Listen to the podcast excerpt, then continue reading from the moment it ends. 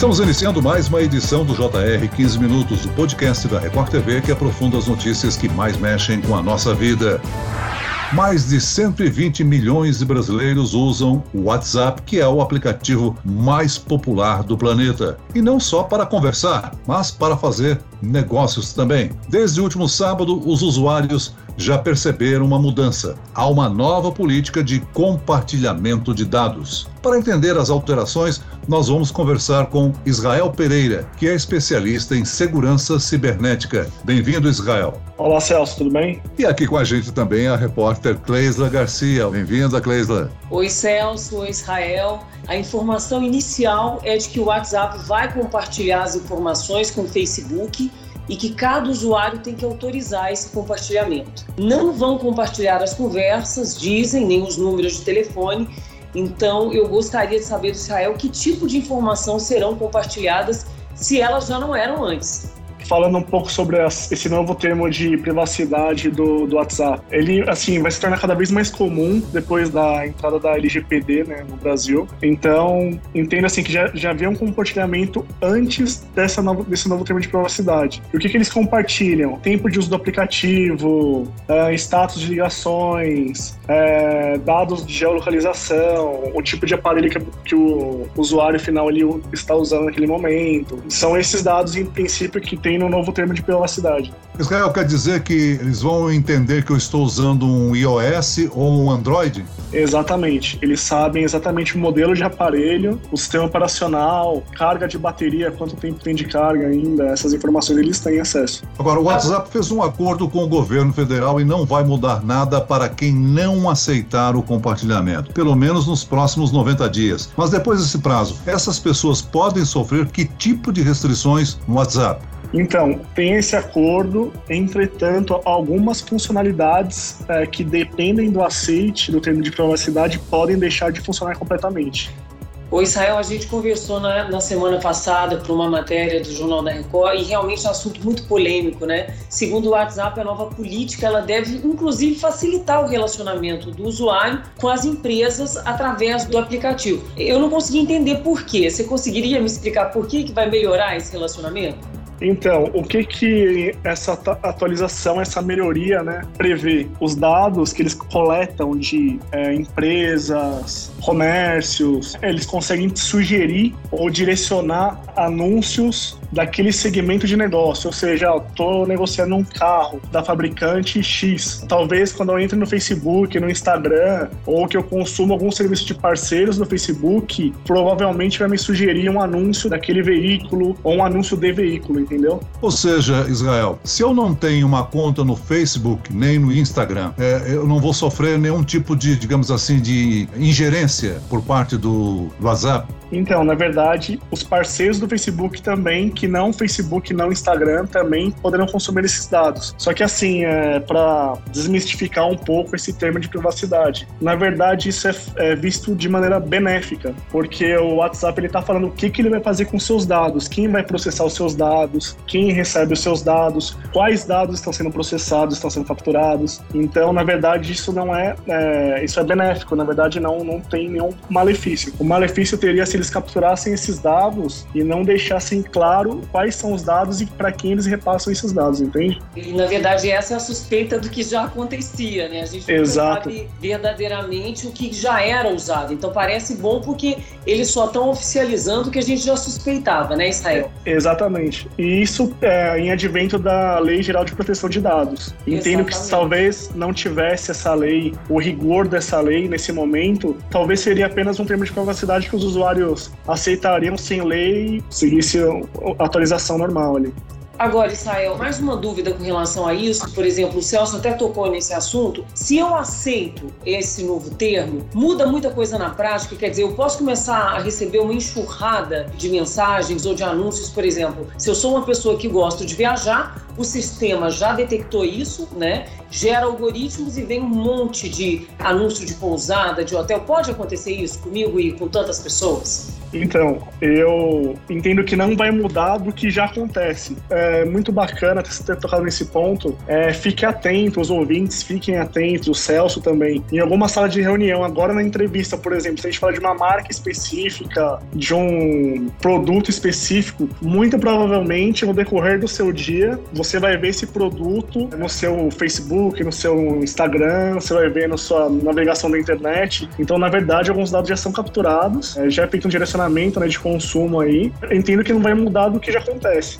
Israel, a gente pode dizer que o WhatsApp está tomando uma precaução como nos demais sites, desde que entrou em vigor a Lei Geral de Proteção de Dados, estão, digamos assim, te perguntando se você aceita os cookies. Seria mais ou menos uma mesma política por parte do WhatsApp? Sem dúvida, é exatamente nessa, nessa linha de prevenção né, do WhatsApp, eles estão se prevenindo ali de eventuais processos vai ser o novo normal, né? Entrou a Lei Geral de Proteção de Dados, todos que capturam dados de clientes, capturam dados de usuários, terão que ter políticas de privacidade, é, boas práticas no tratamento e processamento de dados. Então, vai ser uma, uma questão de culturização, né? Inclusive, tem um, é, uma propaganda é, que ela passa na rede televisionada de um banco, falando sobre, sobre dados, né? Porque isso acontece. É, as pessoas elas não têm muita cautela com os seus dados. E esses dados vazados a partir de algum momento podem ser prejudiciais. Então, está sendo uma nova culturização né, da, dos usuários. Em 2016, o WhatsApp fez essa mesma pergunta para os usuários, né? Como saber qual foi a escolha que aconteceu em 2016? E para quem já concordou com o compartilhamento naquela época, muda alguma coisa hoje? Eu não tenho acesso ao termo de privacidade de 2016. Só que historicamente, eu só não sei se a data vai bater exatamente, mas é, tem a, a, GDPR, que é a lei, é, legislação europeia de proteção de dados. Pode ser que seja em função da lei europeia de proteção de dados. Eu não sei precisar, mas pode ser que seja é, nessa, nesse mesmo período. O Israel, a gente percebe, né? Você é especialista em segurança cibernética e você também tem dúvidas. A gente vê isso claramente que as pessoas elas não sabem de fato o que acontece, né? E a gente sabe também que o WhatsApp ele está entrando agora em transações financeiras. Você acha que de alguma forma algum risco de compartilhamento, por exemplo, de dados bancários? Olha, a minha recomendação como especialista em segurança, nunca compartilhe nenhum dado. A atualização de termo do WhatsApp, ela não vai pedir nenhum dado de cartão, nem dado pessoal em nenhum momento, nem senha, nem nada. Né? Simplesmente você vai concordar ou não com o termo de privacidade. Nem CPF é, vão pedir. Nada, nenhum dado pessoal, nem dado sensível. Então, assim, na atualização, simplesmente concorde ou discorde. Agora vai uma recomendação em qualquer transação online. O usuário vai fazer uma compra, algum tipo de é, transação financeira online gere um cartão de crédito temporário que você usa somente em uma transação e esse cartão é expirado, é, para você não correr o risco de ter um cartão clonado, um cartão, enfim, é, explorado por alguma quadrilha ou algum hacker. Israel, tem muita gente migrando para outros aplicativos de conversa, tal qual o WhatsApp. Isso é interessante? Eles oferecem o mesmo problema que o WhatsApp? Então, na primeira onda que teve dessa política de privacidade do WhatsApp desse ano de 2021 foi em fevereiro. Teve uma, uma mudança é, e uma migração em massa de alguns usuários para os concorrentes. O que, que muda nisso daí? Muda alguns detalhes, alguns detalhes da política de privacidade, alguns detalhes de criptografia ou não, é, algum, é, são características do aplicativo que mudam mas todos eles capturam alguns dados. Enfim, todos eles têm acesso a dados que seriam sensíveis ou pessoais. Eu vou, eu vou dar uma opinião é, minha em cima das experiências que eu acabo tendo no cotidiano. O elo mais sensível é, nessa, nesses, nesse termo de privacidade e segurança cibernética, segurança de dados, na maioria das vezes acaba sendo o, usuário. O usuário acaba expondo demais dados, o usuário acaba expondo demais é, informações desnecessárias. Então, assim, é, os aplicativos capturam aquilo que os usuários acabam fornecendo de maneira natural ou de maneira que alguém tenha incentivado aquele compartilhamento, mas o elo mais fraco sempre acaba sendo o usuário. O usuário acaba compartilhando algum dado excessivo, enfim, alguma coisa nesse sentido. Ou seja, né, Israel, reforça o que você já disse na entrevista da semana passada e nesse momento, vamos ter que ter educação digital, é mudança de comportamento. Agora, a União Europeia, o Reino Unido, por exemplo, lá essas mudanças do WhatsApp, elas não são necessárias. Por que, que é diferente aqui com a gente? É justamente por conta dessa exigência da agência de regulação? Exatamente por isso. Lá já é um assunto mais antigo, né? Já é um assunto um pouco mais maduro. No Brasil, como é um assunto novo, então tem algumas adequações. A Agência Nacional de Proteção de Dados, ela tá vindo aí e em breve talvez surjam algumas autuações. Entendo que talvez as primeiras empresas autuadas serão empresas grandes, mas as menores também serão alvo de investigação. Enfim, é um assunto sério. Espero que as empresas estejam levando isso a sério. Entendo que a maioria, a maioria sim. Eu tô nesse assunto desde a primeira vez que surgiu esse assunto no Brasil, então assim 2018, 17 ali, eu já estava adequando alguns clientes que eu tenho para se preparar com essa questão de responsabilidade de dados, expurgo de dados, anonimização de dados, então é uma questão cultural mesmo, isso vai sendo absorvido e as pessoas vão entendendo com, com o passar do tempo. Israel, o aplicativo é uma boa ferramenta, porém cada vez mais os hackers desenvolvem pegadinhas para complicar a nossa vida vida, né? Estão falando agora, atualmente, que eles estão conseguindo burlar a criptografia de autenticação em dois fatores, em dois níveis. É isso mesmo? Eu não tive acesso a informação desse tipo. O que eu tive acesso é que eu já vi casos, inclusive, de o um atacante simular um multifator de autenticação e o usuário de forma ele foi incentivado a interagir né, com o malware então ele acabou colocando a senha da, da dupla autenticação e o atacante capturou isso Agora, com essa autorização de compartilhamento, as falhas de segurança podem ficar maiores? Então, eu entendo que não também. Eu entendo que, assim, essa nova regra de compartilhamento, ela trouxe as regras de como o WhatsApp trata os dados. Então, assim, fica claro para o usuário, fica claro para as empresas que querem utilizar o aplicativo. O que, que eles, o WhatsApp fez, é, eles colocaram as regras, eles falaram como eles tratam os dados, simplesmente isso. Posso fazer uma pergunta pessoal? Você aceitou o compartilhamento do WhatsApp? Sem dúvida, aceitei. Eu, só que assim, eu antes li o termo, li o termo de privacidade, entendi o que estava acontecendo, vi alguma repercussão na, na web, na mídia, vi que tinha muita coisa fake news, enfim. Uh, mas uh, em cima do termo mesmo do aplicativo, uh, tirei as minhas dúvidas e aceitei sim.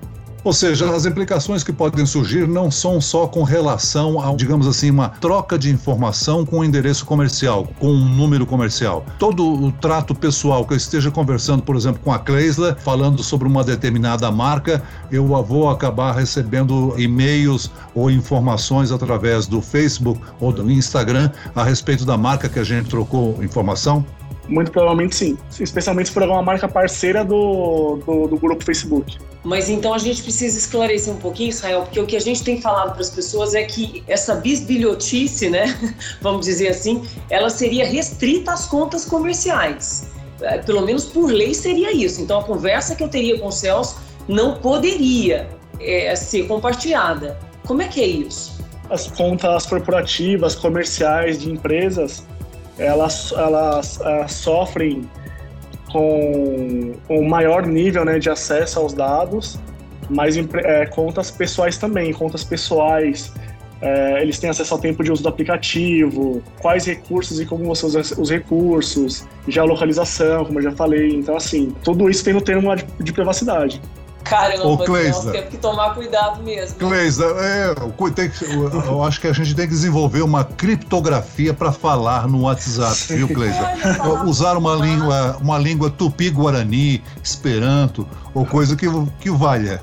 É, não tem jeito, Celso. Eu acho que está tudo sendo, em algum momento, registrado, viu? Tem que ter cuidado com o que fala. Eu acho que é esse é o precaução Sim. mais importante, né, Celso? Sem dúvida. Muito bem, nós chegamos ao fim desta edição do 15 Minutos. Eu agradeço a participação e as informações do especialista em segurança cibernética, Israel Pereira. Obrigado, Israel. Celso, um abraço, obrigado. Tchau, tchau. Tchau, Cleison. Tchau, Israel, muito obrigada. Agradeço também a companhia da repórter Cleisa Garcia nessa conversa. Eu que agradeço, Celso. Esse podcast contou com a produção de Homero Augusto e dos estagiários David Bezerra e Larissa Silva, sonoplastia de Pedro Angeli, coordenação de conteúdo Camila Moraes, Edvaldo Nunes e Luciana Bergamo, direção de conteúdo Tiago Contreira, vice-presidente de jornalismo Antônio Guerreiro e eu, Celso Freitas, te aguardo no próximo episódio. Até amanhã.